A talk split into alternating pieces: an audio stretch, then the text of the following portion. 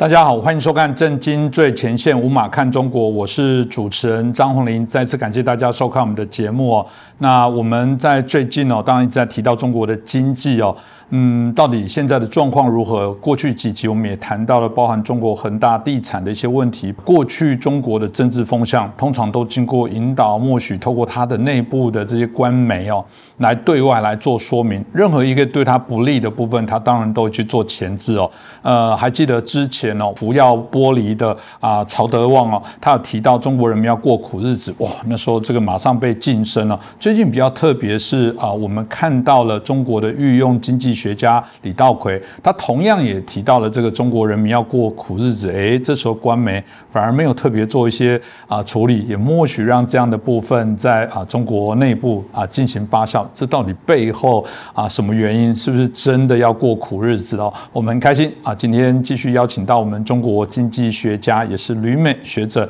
陈小龙博士。陈老师你好，主持人好，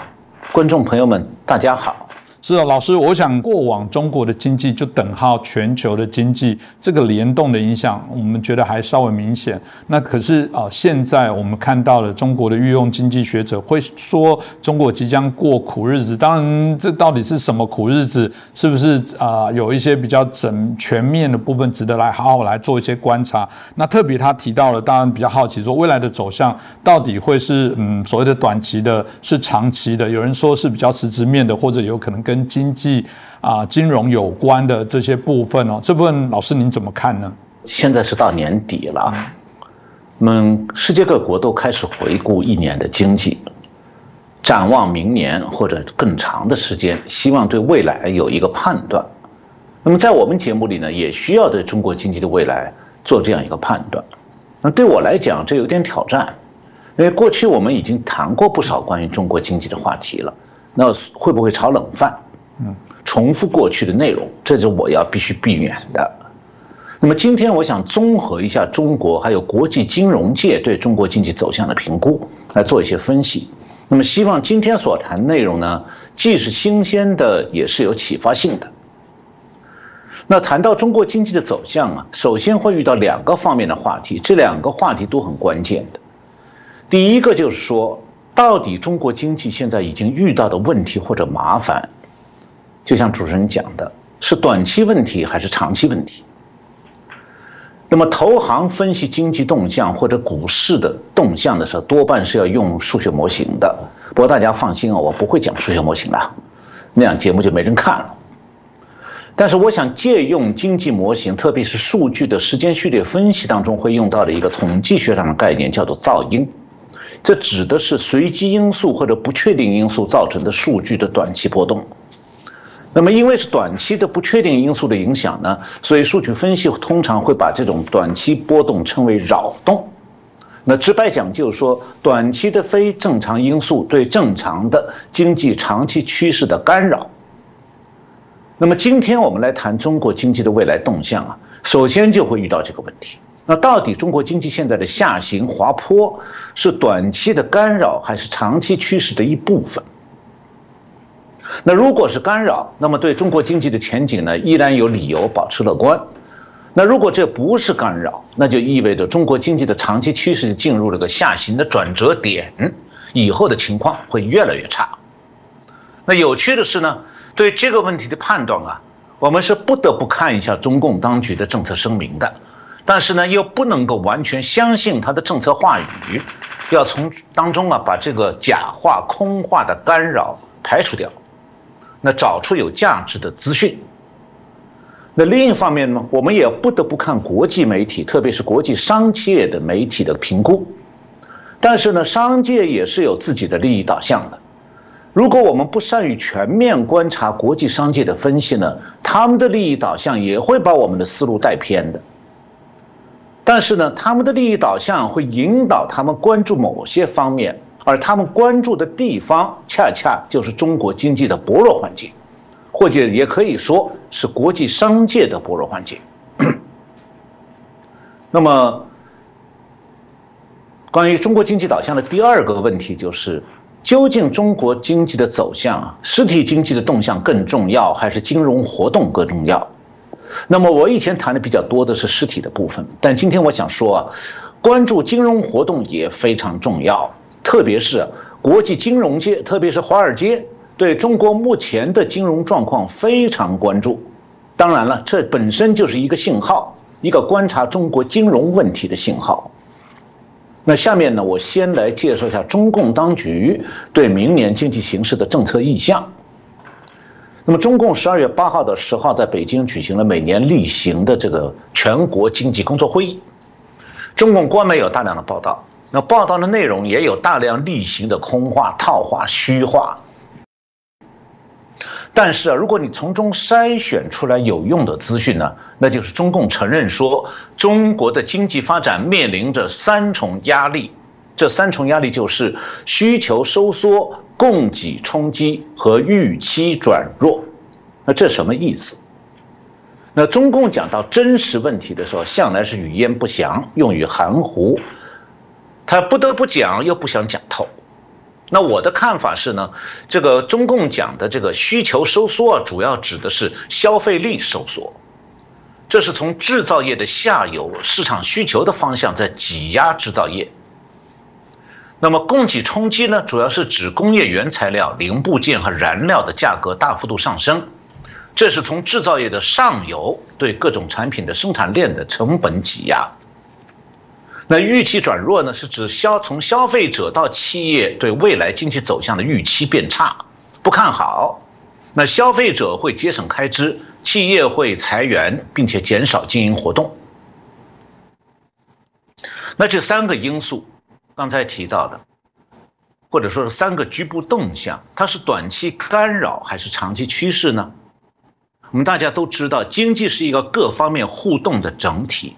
如果消费力持续的收缩，再加上制造业的原材料上游的原材料零部件的成本大幅度上涨，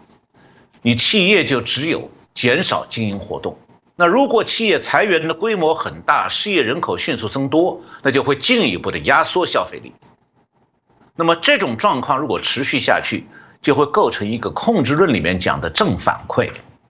就是因素 A 导致因素 B。那么受到了不利的影响，而因素 B 被迫做出反应以后呢，又回过头来对因素 A 产生不利影响。那么因素 A 在因素 B 的压力下呢，又会进一步产生对因素 B 的不利影响。那这种相互反复影响的过程啊，就会构成一种不断放大彼此不利影响的这样一个循环。那么这里讲的正反馈啊，是物理学含义上的，里面的正字啊。在社会价值评价方面是中性的，就是说它指的是因素 A 和因素 B 之间的相互作用是彼此放大的，而不是互相抵消的。所以讲到正反馈的时候，它不一定是良性循环。那么只有当这个因素当中，因素呃这个循环当中，因素 A 和因素 B 的相互作用彼属于彼此有利的影响，那才叫做良性循环。那如果情况相反，因素 A 的作用导致因素 B 面临不灵状态，而因素 B 的作用又导致因素 A 进一步不利，那这样的正循环就属于恶性循环了。那上面讲到的中国经济面临的三重压力，恰恰就是 A 不利于 B，B 又不利于 A，然后 A 又更加不利于 B。那从这个角度来讲的话，从这个角度理解，中国经济的下行滑坡就很难被解释成短期扰动了。那么相反，它自身的经济活动内在的相互作用啊，会产生整体经济不断收缩，形成一种良性这个不良循环。那么经济陷入这种不良循环，就会展现出一种不断下滑的长期趋势。所以，中国有一个经济学家叫李稻葵，他最近在第十四届金麒麟论坛上警告说，中国中国人要准备过苦日子了。那他这个话应该就是对这种经济陷入难以自拔的不良循环的感受。那其实他讲的这句话，中共当局早就在讲了。从中共总理李克强二零一三年就以来就多次喊话，政府要过紧日子。那么前年以来，中国就要求中共就要求啊，各级政府的开支要按照过紧日子的标准执行。那凡是不必要的出差、会议、补贴等等开支，一律取消。那么今年又再次强调了这个原则。那么最近呢，政府过紧日子已经落实到公务员的收入上了。这个月，上海、江苏、浙江、广东、福建等省市的公务员陆续收到了减薪通知，平均降幅是两成到三成。比方讲，上海公安系统的基层派出所的所长，原来年薪是三十五万，现在减到二十万。那上海的科级公务员的年薪原来是二十四万，现在降到十五万。那么这两年啊，中国的大学毕业生和研究生的毕业研究所的毕业生很难找工作，所以都去考公务员。那录取率有时候会高到千分之一，因为呢，公务员收入高是铁饭碗。但是现在连公务员的好日子都到头了，由此可见，中共的财政压力真的很大。那么接下来。我们再来看，这个中国经济现在最大的问题是实体的还是金融的？刚才我们都是从实体角度来讲，但是过去十年来，中国的经济活动越来越大的和金融活动连在一起了，所以当前啊，中国经济现在的下行不仅仅是实体的，也是金融活动方面的下行，而由于中国的金融活动呢，又和国际金融界，特别是华尔街紧密挂钩的。所以，中国金融活动的下行，同时也表现为国际金融界对中国投资活动的下行。那最近啊，国际资产管理巨头旗下的一些中国地区的基金，美国叫做 China Region 这一类的基金啊，就是投资中国的基金，表现出两个特点：第一个就是今年回撤资金回撤的数量大；第二就是不少基金的收益是负数。比方讲，美国有一个资产管理基金叫做长兴，就是 Morning Star。那他对顾客介绍说，他这个基金是有国际投资组合的，可以供客户选择。那么客户如果同时选择这个高增值，那么这个基金的管理者就会把百分之七十的资金投资到股票上，而这个国际投资组合的股票投资当中呢，百分之七十五集中在中国香港等地。那么结果呢？到今年十二月十号，就是诚兴，就是个 Morningstar 的中国地区的这个这一类的股票基金的平均收益率是多少呢？负五点三六。那类似情况呢，也发生在其他的投资基金的业绩当中。那这里讲的是外资的金融活动。其实中国的企业过去多年来啊，也形成了一套用融资去支撑实体业务的局面，就是通过境外融资。获得大量资金，然后注资到国内业务当中，特别是一些互联网服务企业以及房地产企业。那中国企业的境外筹钱呢，通常有三条路，就是美国上市，第二就是发债融资，第三是到香港二次上市。那么这也是最近几年中国企业赚钱的重要门路。我记得看最近谢金河老师最近讲过。很多具体情况呢，今后我们有时间再进一步分析。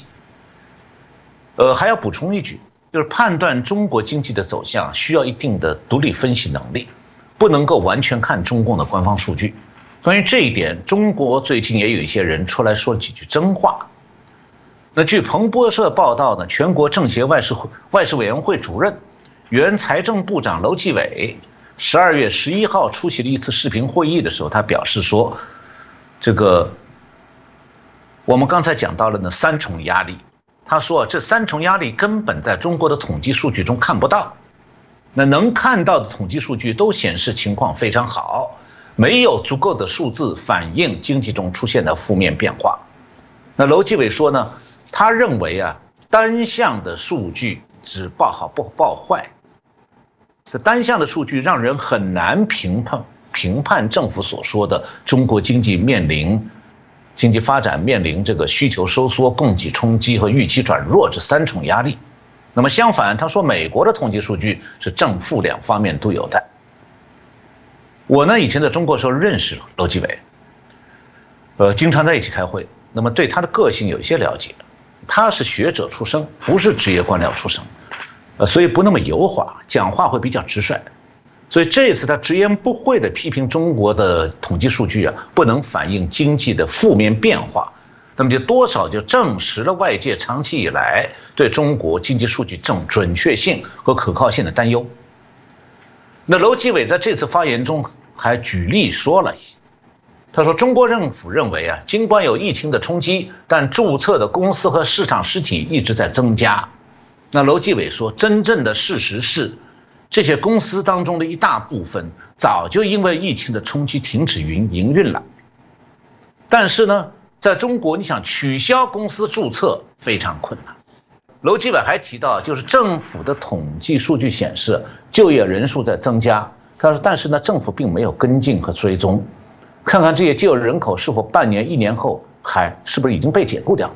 老师刚刚提到李克强的部分哦，就让我想起，其实李克强在二零一三开始就一直在提到说，这政府要过紧日子。哪怕到现在，在十一月份的时候，他也诚实承认说，啊，现在整个影响中国的经济的面向啊，特别变大了。它不只是一个我们过去一直在谈到恒大地产的这些问题，我们看到包含这些举债相关的部分，我看到这些资料其实蛮吓人。我们看到这个全国全中国的地方政府发债总额有将近三十兆，这个又创新高的数字，而且许多的新举债是为了要还旧有的这些举债，不断借钱了，所以。大家就担心说，中国现在经济如果照老师刚刚这样提到了，已经开始呃朝向这个下行的发展，连李克强都认为，都对外这样子来说，这个到底是嗯接下来还会有更多祸不单行的例子，还是这个是他们呃有意为之？到底现在中国实质上整个这个结构，从老师刚刚这样延续的部分说法，老师嗯觉得应该要怎么样来看待呢？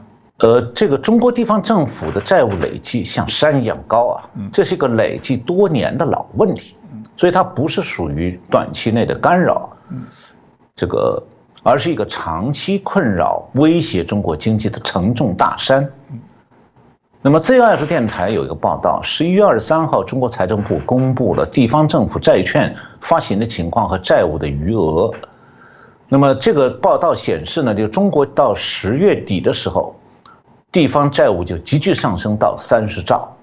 比去年增长百分之六，那么创了历史新高纪录。那么其中新增的债务大概五成是用来还债的。那一般人听到这个三十兆的数量，只是觉得非常大，但这样的债务负担扛在地方政府头上到底有多沉重？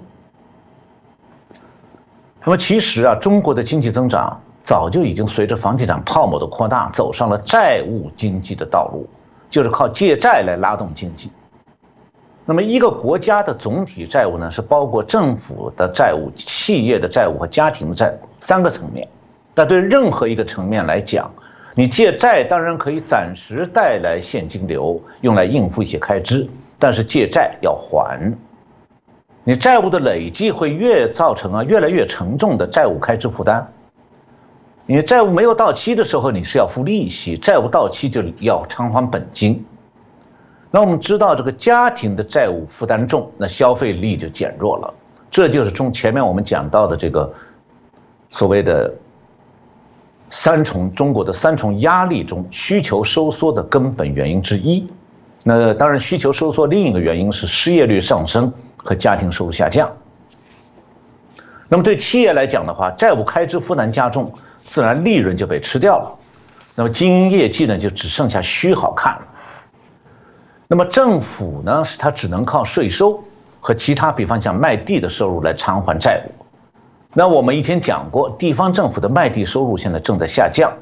那么债务呢还在明显上升，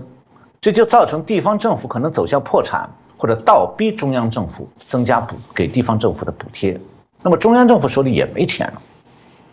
那么讲到这里呀，我还要补充一句，我们谈的还都只是中共的国内债务，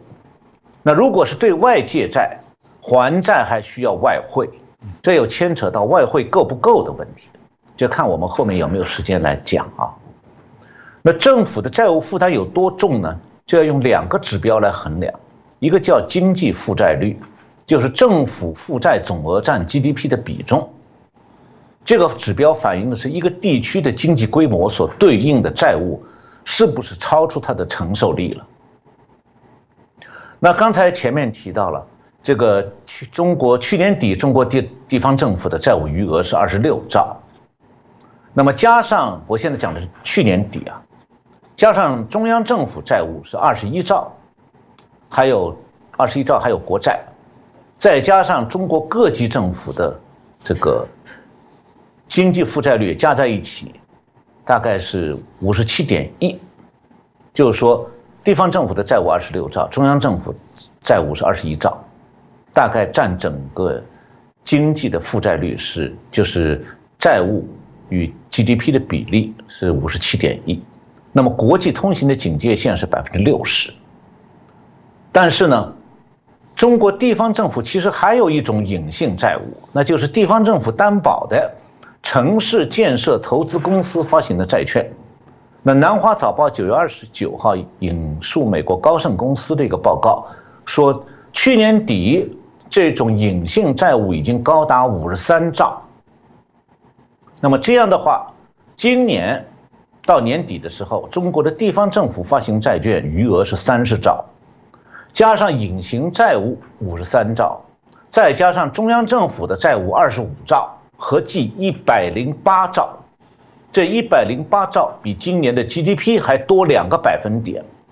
比国际通行的警戒线百分之六十高出四十二个百分点。那如果再加上，中国的企业债务和家庭债务，这个百分比可能已经超过了 GDP 的三倍。所以，美国有个智库叫战略与国际中心，他二零一八年有发布一份报告说呢，中国二零一七年的整体债务已经达到 GDP 的二点六倍了。那这个报告呢，其实对中国的债务数据是低估的，比方它没有包括上面讲的隐形债务。那么，按照他低估的结果，中国二零一七年的整体债务是 GDP 的两点六倍。那我们刚才考虑到了隐形债务和最近四年中国的政府加企业和家庭债务像滚雪球一般的增长，那么估计今年中国的整体债务达到 GDP 的三倍或三倍以上，应该不算是夸张的。那么这样就可以得出一个结论：中国经济其实一直在依靠做大金融泡沫维持。那么一旦这个金融泡沫破灭，将面临一场全面而极其严重的经济灾难。那么中国的地方政府还能不能够还债？这可以用另外一个指标来衡量，就是财政债务率。这是说呢，政府负债的总额占财政收入的比重。那按照国国际的标准呢，地方政府的财政债务率通行的风险警戒线。是百分之八十到百分之一百二十。那十月五号的时候，中国媒体数据宝和财腾讯财经联合推出了二零二零年城市负债率排行榜，啊排行榜，这个分析报告涵盖了八十六个比较大一点的城市，它不包括刚才前面讲到的这个隐形负债。那么根据这个报道，中国。八十五座城市，就八十六座城市当中，八十五座二零二零年的债务财政债务率已经超过百分之百，其中有七十五座城市的财政债务率比二零一九年翻倍，其中西安、天津、武汉、重庆这十个城市的财政债务率超过百分之五百，其中贵阳市的财政负债率高达百分之九百二十九。那么是不是说这个超大城市好会情况经济繁荣是不是好一点呢？北京、上海、广州、深圳这四座中国叫一线城市就是超大繁荣的。那北京、广州的财政债务率超过百分之二百，深圳的财政债务率最低不到百分之二十。那如果把刚才讲的这个地方政府的财隐性债务也考虑进来？他们的财政负债率大概还要加一倍。那你相信中国的地方政府还能还债务吗？处于这种沉重的债务负担压力下的中国地方政府，它还有能力继续扩大基础投资、呃基础设施投资去拉动经济吗？所以李克强最近不断在讲说中国经济下行压力，其实他是轻描淡写了，实际情况比这严重的多，所以可以讲。中国经济的城市，而大部分城市的债务负担已经走到了走向破产的地步了。是，刚刚听老师这样讲，我想中国的经济真的非常的严重哦。这个严重，我想外资最清楚了。这个外资就就是一群经济动物的商人。这老实讲，在商言商。那我们看到中国的这些外汇，现在当然产生许多问题。我们过去一直认为恒大的事情，当然会联动引发许多的一些。啊，这些所谓大家的恐慌，我们看到这段期间外资同样也是，我看到中国外汇管理局的数据哦，在九月底啊，中国外汇的储备规模大概跟二零一四的啊峰值啊比较起来，相差大概有二十趴左右。那这个将近是三点二兆的美金哦。有人说哇，这个会不会就几乎就是所谓中共它的外汇的这些存底的这个压箱宝、这老本哦？所以大家就说，如果照这样子外商不断的撤出，这会不会造成中国？未来经济的一个更雪上加霜的一些问题呢？呃，刚才最近啊，刚公布的这个中国外汇储备的最新数据呢，是十月底，外汇储备是三万两千一百七十六亿，就是三点二兆亿美元美金。那么这个数字和今年六月底的外汇储备呢差不多的，六月底是三万两千一百四十。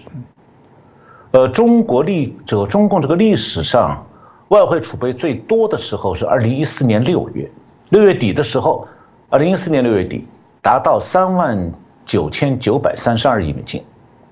那六个月以后的二零一四年十二月底就降到了三万八千四百三十亿美金。那这几个数字呢，都是外汇的总储备。外汇总储备这个数字每个月的小幅度波动啊，对宏观经济分析来讲并不重要。重要的是要观察它外汇净储备的变化趋势。那一个国家的金融资产有多少啊？我们不能够只看到总资产的，你得看也要看总负债。就是你如果没有一个关于它支付能力的完整而可靠的判断，你就没办法知道。真实情况就是要用总资产扣除总负债，才能得到这个国家的外汇净储备。那么，中国政府是从二零一四年的十二月底开始，连续公布中国的全口径外债的数据，每个季度计算一次，然后这个季度结束以后第四个月公布。那二零一四年十二月底的时候，中国的全口径外债是一点八兆美美元美金。那目前是多少？是最新的全口径外债数字是今年六月底的，是两点两两万六千七百九十八亿美金，就是两点七兆。那么根据中国中共这个官方数据啊，二零一四年十二月底的时候，中国的外汇净储备就是用总储备扣掉它的总负债，对外总负债。那么，二零一四年十二月底，中国的外汇净储备是两兆两兆美金，这是中国外汇储备最充裕的时刻。那么，二零二一年六月底，就今年六月底的外汇净储备是多少？五千三百四十二亿美金，比二零一四年底的外汇净储备减少百分之七十五，少了一点五兆亿，呃，一点五兆美美金。那么其中呢，因为外汇总储备减少导致这个外汇净储备下降是六千二百九十亿美金，那么占外汇净储备减少量的百分之四十一。那么因为外债上升导致的外汇净储备下降是将近九千亿美金，占百分这个外汇储备净储备减少量的百分之五十九。那也就是说，中国的贸易和服务项目的这个顺差减少啊。只是外汇净储备下降的次要原因，那么外汇净储备下降的主要原因是它未偿还的外债总额迅速上升。那很显然，中国政府和中国的企业对外借债越来越多，虽然表面上是维持住了外汇总储备的水平，但是增加了偿还外债所需要的外汇和它日常进口还有服务所需要的外汇相互冲突的这个风险。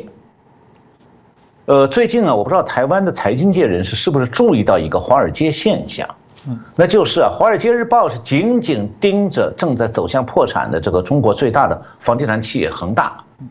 那几乎是每隔一两天就有一篇报道，特别关注就是恒大的偿债能力。为什么会这样？恒大真的已经重要到是对美国、全世界都这么重要吗？当然不是，它不过是中国的一个一家企业而已。但是，恒大是个代表，中国私营企业的代表，它又是一面镜子，能折射出中国企业的财务困境。那华尔街之所以关注，是因为美国的投行和资产管理基金呢，对中国的投资数量非常大。因此呢，中国企业如果财务上财务上完蛋了，那就会构成很多华尔街精英们的饭碗被敲碎。那我前面讲过，中国的企业到境外筹钱通常有三条路，就是美国上市、发债融资、香港二次上市。那么中国企业到美国去 IPO，就是上市，这个初次上市也好，或者是他发行企业的债券也好，那华尔街的投行都能大赚手续费。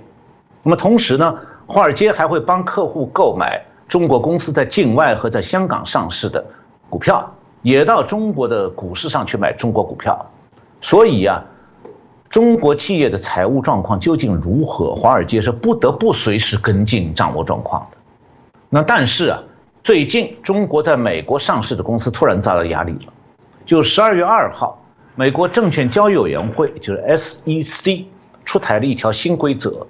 要求在美国上市的中国公司必须披露它所有权结构和审计细节。那么之所以会这样呢，是因为中共呢一直借口国家安全，不允许美国购买中国股票的投资者看到中国在美国上市那些公司的财务资料。那这样的话，美国投资者就一定一直面临一个巨大的风险，就好像说你买一个商品，只让你看广告，然后呢商品是包起来不许拆开的，那你心里会放心吗？所以啊，中国在美国的上市公司股票经常被称作叫做中国概念。意思就是说，投资者是凭着相信中国经济前景灿烂这个华尔街营造的概念买了中国公司股票。至于这个概念可靠不可靠，天知道。那么 SEC 这个新规定出来以后啊，两年内这些中国概念股大概有二百多家中国企业将被美国证券交易所摘牌。因此，对华尔街来讲，这些中国概念股已经没多少悬念了。那么这样的话，华尔街就把注意力放到中国企业在境外发行的债券上，看看这些债券会不会这个能够到期履约，如数的还本付息。那么中国概念股那些公司在华尔街上市以后啊，往往是拿上市作为公司的镀金的形象，那么再通过呢华尔街去发行公司的融这个融资债券。那么用在中国做这个理财产品的方法，用高息来吸收西方投资者的钱，再把钱从美国拿到回中国去用。但是到了还本付息的时候，这些公司是要从中国政府掌控的外汇储备里拿外汇来付的，这就涉及到外汇储备问题了。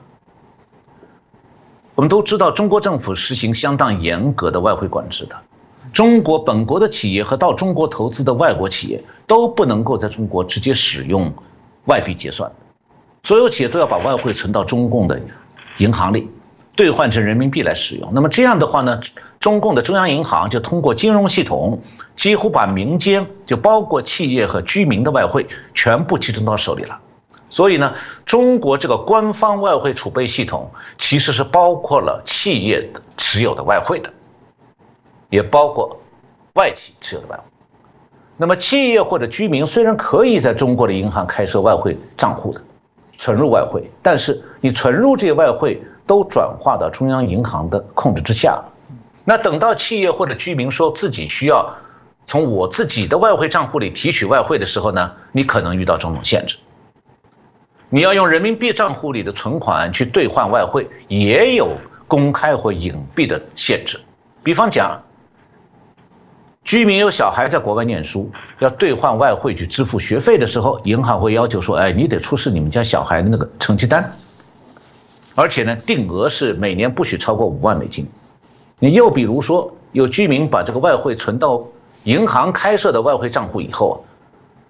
这种居民的外汇存款就不能视为可兑换外汇了，因为啊，如果你哪一天想居民想要提取外汇现金，你存进去是外汇，我说我提出外汇行不行？不行，银行会拒绝给你外汇，他给你人民币。这种情况就相当于啊，强迫居民把手持的外汇兑换成人民币了，等于没收外汇了。那至于企业要兑换外汇，或者是从银企业在银行的外汇存款账户里提取外汇，隐蔽的限制就更多了。银行最经常的借口就是要请示上级。那么，既然啊，我们前面讲到中共这个净外汇储备大幅度下降，主要是中国对外借债造成的。那中国到底有多少对外债务呢？中共公布的这个全口径外债的数据是分为四个部门，就是政府部门、中央银行、商业银行和非金融企业。那二零一四年十二月底的时时候啊，全部外债里，这四类负债机构它占全部外债比例是这样的：政府部门占六百分之六点四，中央银行占百分之二点四，商业银行占百分之五十一点五，非金融企业占百分之三十九点七。那么到二零二一年六月底的时候，全部外债里头呢？这四类负债机构占全部外债的比例呢，是政府部门占百分之十六，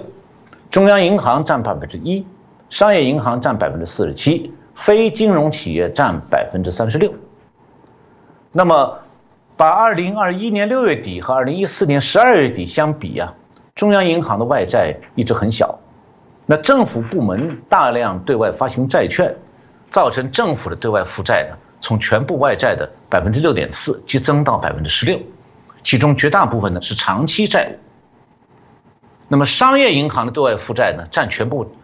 外债的比例虽然有所下降，但是外债的余额从九千一百六十六亿美金上升到一点二兆美金，其中呢短期外债是从百分之八十八降低到七成，然后非金融企业的外债余额。从七千零七十三亿美金上升到了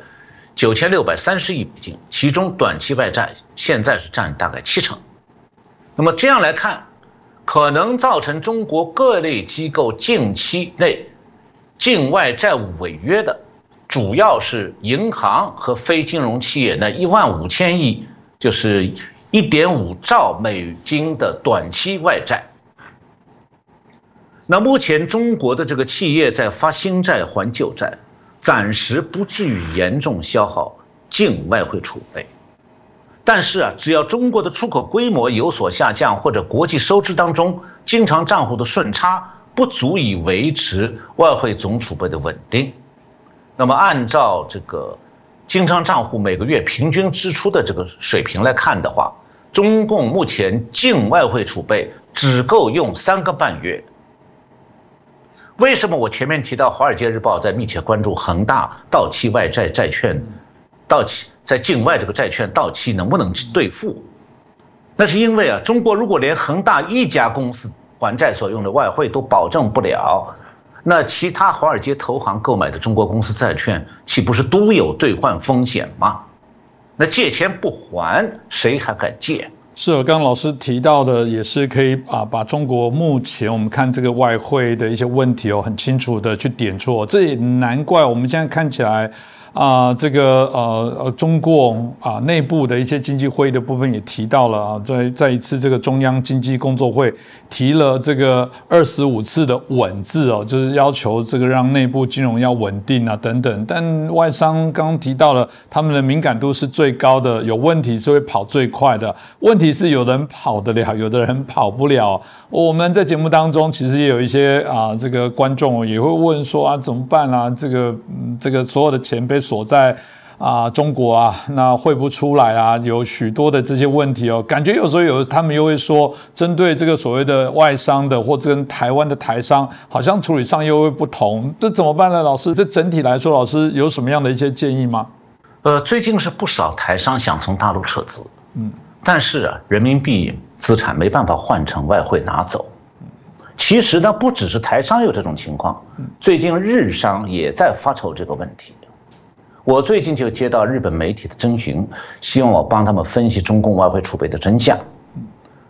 那外汇储备是属于国家的金融资产，它不可能呢都以外汇现金的形式存在那里的，外汇储备必定要由政府或者它控制的金融机构运用出去。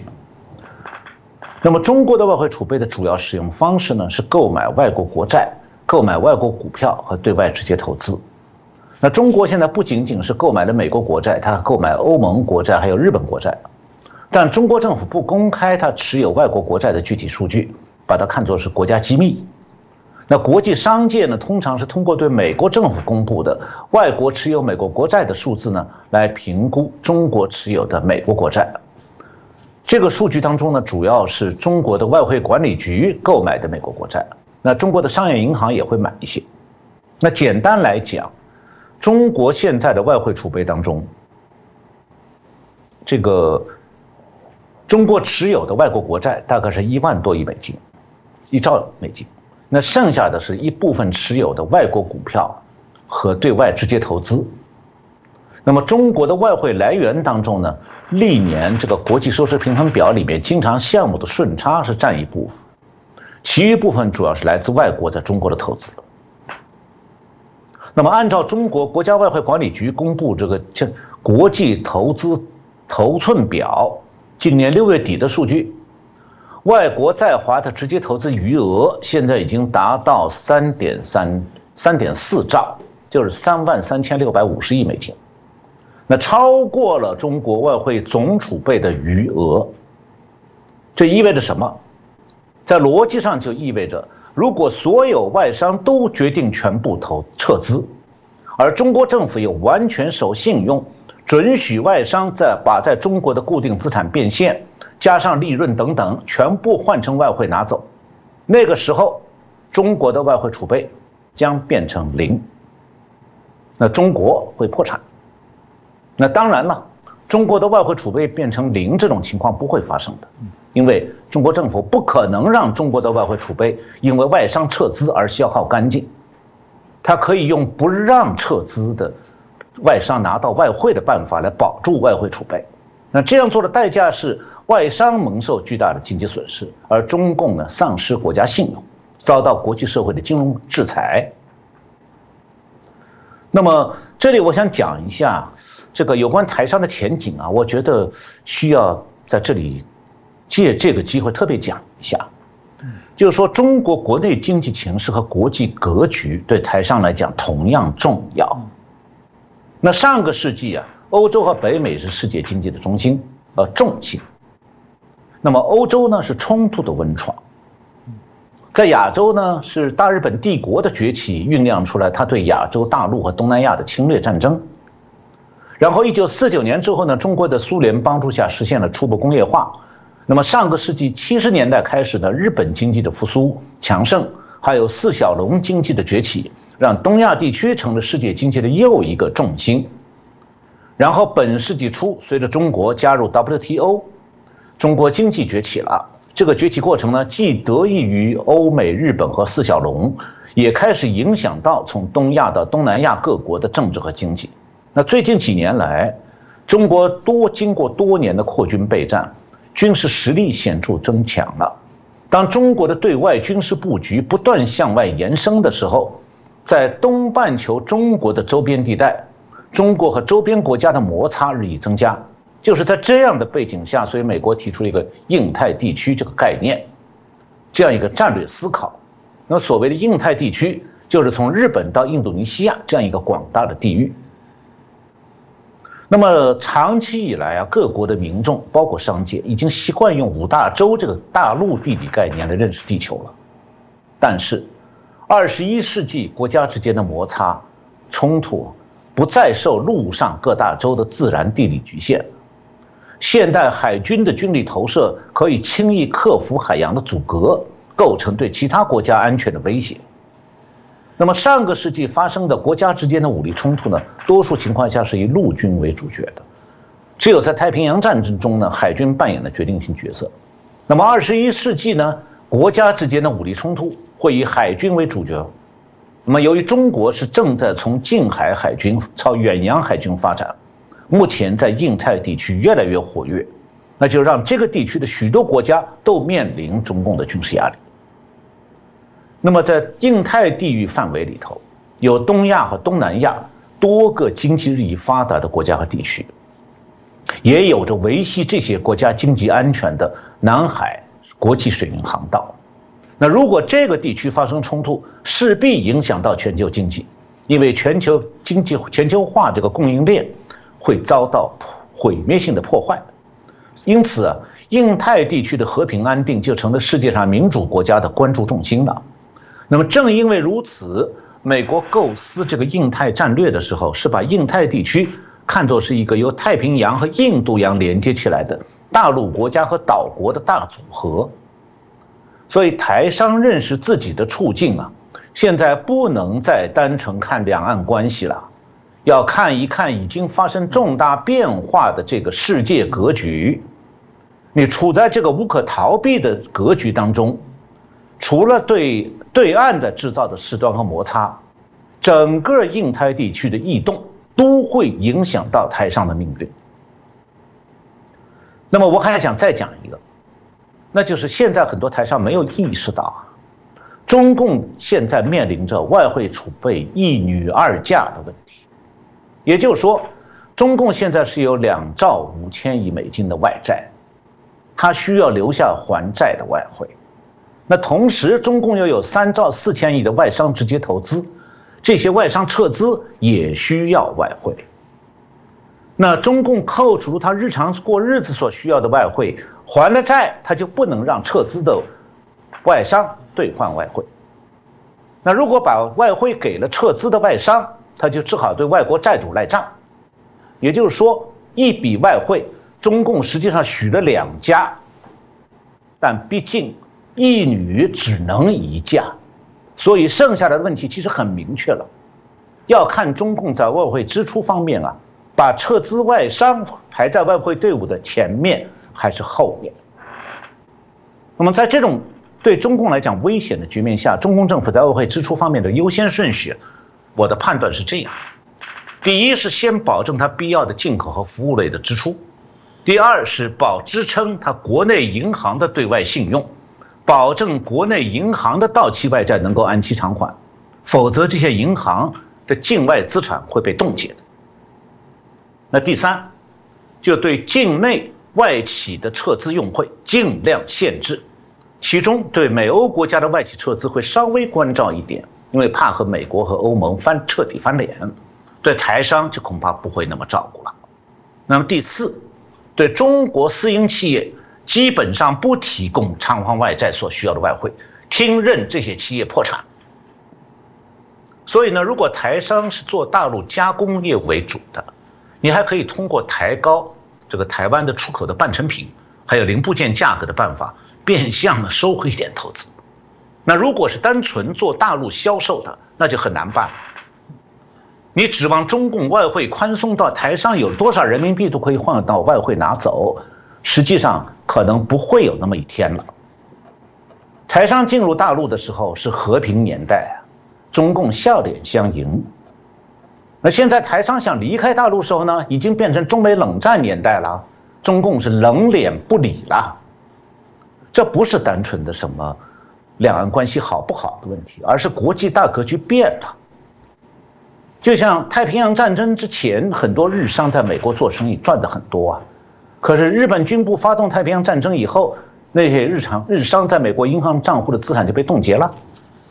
所以商人在和平年代可以有长期规划，但这种规划没办法用到不和平的年代。是老师刚刚提到的部分，我想也值得大家来思考了。而我们也有点担心啦，以着现在经济如果照老师刚刚所提到的这样的一个艰困的状况之下，台商又很想极力的把钱拿过来，我想也许这种以商兵政，也许会产生更多、更明确、更积极的一个状况。那这个有值得我们啊，在台湾内部要更要谨慎这些问题哦。那今天也谢谢我们陈小龙老师哦，很清楚的把这段期间中国经济的一些走向，包含从这些。它的外汇相关的议题哦，可以清楚的知道我们中国现在经济发展的一个轮廓。那未来，我想我们会持续在跟老师啊请益哦，因为这部分很多的啊观众们都觉得受益非常的多。毕竟老师还是在这个题目里面啊非常重要的、具有指标性的一个啊评论者。那再次感谢我们陈小龙老师，谢谢老师，谢谢洪林兄。